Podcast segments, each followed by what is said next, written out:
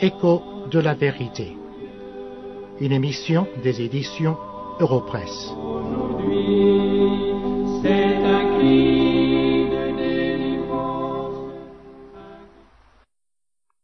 Dans l'étude précédente, nous avons remarqué comment l'apôtre Paul s'est présenté dans son introduction à l'épître aux Colossiens. Aujourd'hui, nous nous intéresserons à la manière dont il désigne les destinataires, c'est-à-dire les croyants de Colosse. Lisons le texte de Colossiens chapitre 1, les versets 1 et 2. L'apôtre dit ceci, Paul, apôtre de Jésus-Christ, par la volonté de Dieu, et le frère Timothée, aux saints et fidèles frères en Christ qui sont à Colosse, que la grâce et la paix vous soient données de la part de Dieu, notre Père.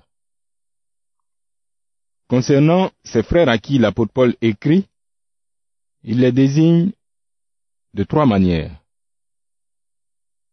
L'apôtre dit d'abord aux saints. Les saints, dans le sens populaire, c'est ceux qui sont parfaits, sans péché.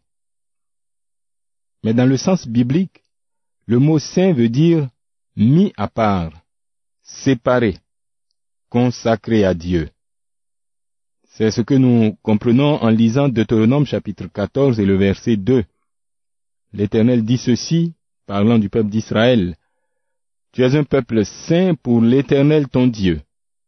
Et l'Éternel ton Dieu t'a choisi pour que tu sois un peuple qui lui appartienne entre tous les peuples qui sont sur la face de la terre. Oui, pour l'Éternel, saint, c'est être séparé du monde, séparé du monde par Dieu et consacré à Dieu pour son service. Et ce qui est ainsi saint, ainsi séparé du monde, marche à l'exemple de Christ, marche dans la sanctification. Et l'apôtre Paul confirme cela dans la même épître aux Colossiens que nous sommes en train d'étudier. Au chapitre 3, les versets 1 et 2, il dit, parlant des croyants, Si donc vous êtes ressuscité avec Christ, c'est-à-dire si vous êtes né de nouveau, si vous avez été unis à Christ, cherchez les choses d'en haut, où Christ est assis à la droite de Dieu. Attachez-vous aux choses d'en haut et non à celles qui sont sur la terre. L'apôtre montre que notre sainteté vient de notre élection. Et cette élection se montre par notre justification, qui, elle, est dévoilée par notre marche dans la foi à l'exemple et à l'image de Christ. Mais notons pour ne pas nous tromper que dans ce corps, nous n'atteindrons jamais la perfection. Nous marchons à l'image de Christ, mais nous marchons toujours avec ce corps de péché. Le mot saint désigne avant tout le croyant dans son état, dans ses rapports avec Dieu. Alors, aux yeux des hommes, quand nous disons saint, nous ne sommes pas en train de dire ce qui ne pêche plus. Dans l'esprit de Paul donc, et aux yeux de Dieu, le mot saint désigne des personnes qui sont comme Christ aux yeux de Dieu, c'est-à-dire sans péché, justes et irréprochables. Et c'est ainsi que Dieu voit les croyants qu'il a placés en Christ.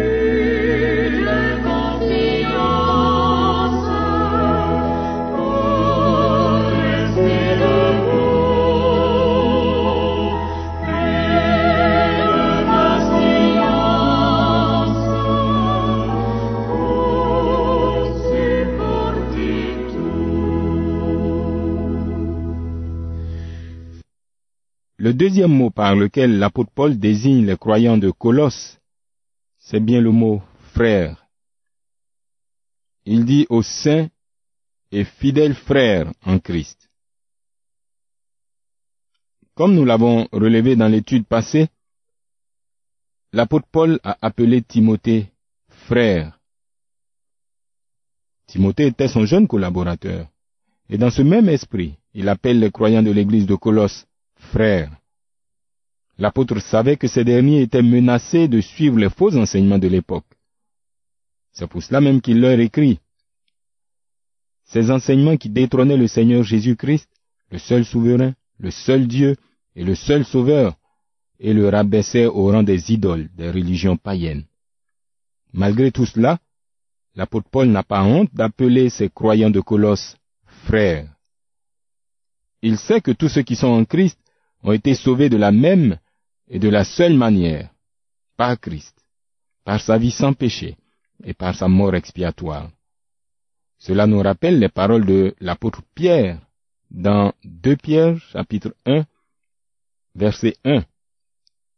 Simon Pierre, serviteur et apôtre de Jésus-Christ, à ceux qui ont reçu en partage une foi du même prix que la nôtre, par la justice de notre Dieu et du Sauveur Jésus-Christ. L'apôtre Pierre dit que tous les enfants de Dieu ont reçu la même foi.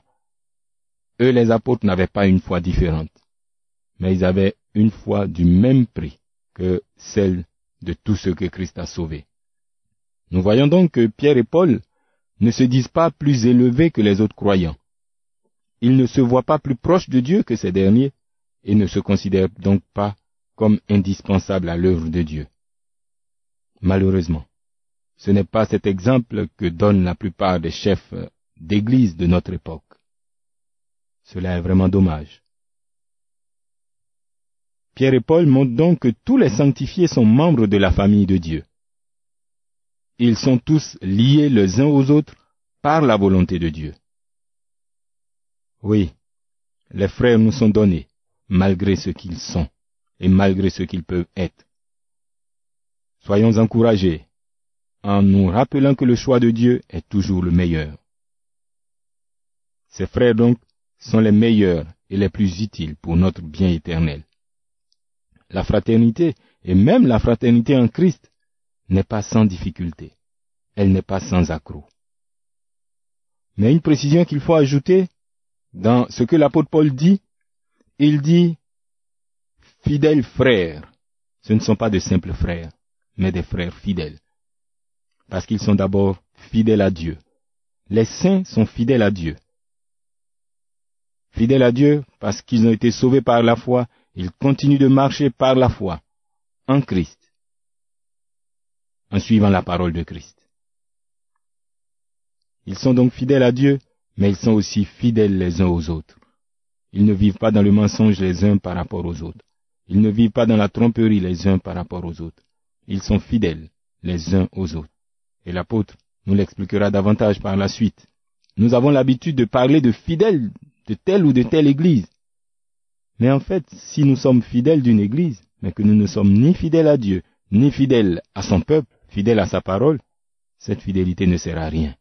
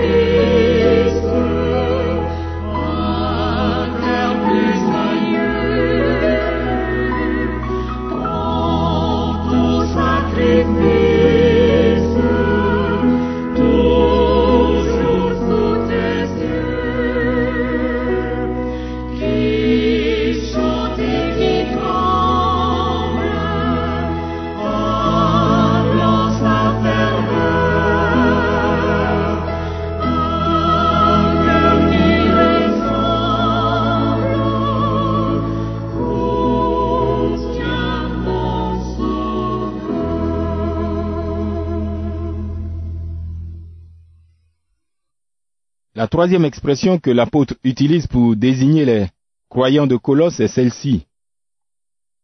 Saints et fidèles frères en Christ. l'apôtre montre clairement que Christ est la cause. Christ est la source. Christ est le but de la sainteté et de la fraternité de son peuple. Ces hommes ne sont pas saints et ils ne sont pas frères par hasard. Ils le sont à cause de Christ et ils le sont en Christ. C'est ce qu'il précise dans cette même épître au chapitre 3, Colossiens donc chapitre 3 versets 11 et 13. L'apôtre Paul dit, Il n'y a ici ni grec, ni juif, ni circoncis, ni incirconcis, ni barbare, ni scythe, ni esclave, ni libre, mais Christ est tout et en tous. Supportez-vous donc les uns les autres, et si l'un a sujet de se plaindre de l'autre, pardonnez-vous réciproquement. De même que Christ vous a pardonné, pardonnez-vous aussi. L'apôtre dit ici à ses frères de Colosse à qui il écrit qu'ils ne se distinguent plus par leur origine raciale. Ils ne se distinguent plus par leur passé religieux. Ils ne se distinguent plus par leur statut social. Mais ce qui les caractérise, c'est Christ et Christ seul. Ils sont différents du monde parce que Christ est en eux et ils sont en Christ. Ce qui les rapproche les uns les autres, c'est Christ, qui est mort pour eux, qui a souffert pour eux et qui les a sauvés. Voilà pourquoi il peut dire supportez-vous les uns les autres. Pardonnez-vous réciproquement, à l'image de Christ qui vous a pardonné. Oui, c'est ainsi que l'apôtre Paul désigne ces croyants de Colosse à qui il écrit. Saints, fidèles frères en Christ. Faisons-nous partie de ces personnes dont l'apôtre parle ainsi. Lève-toi, vaillant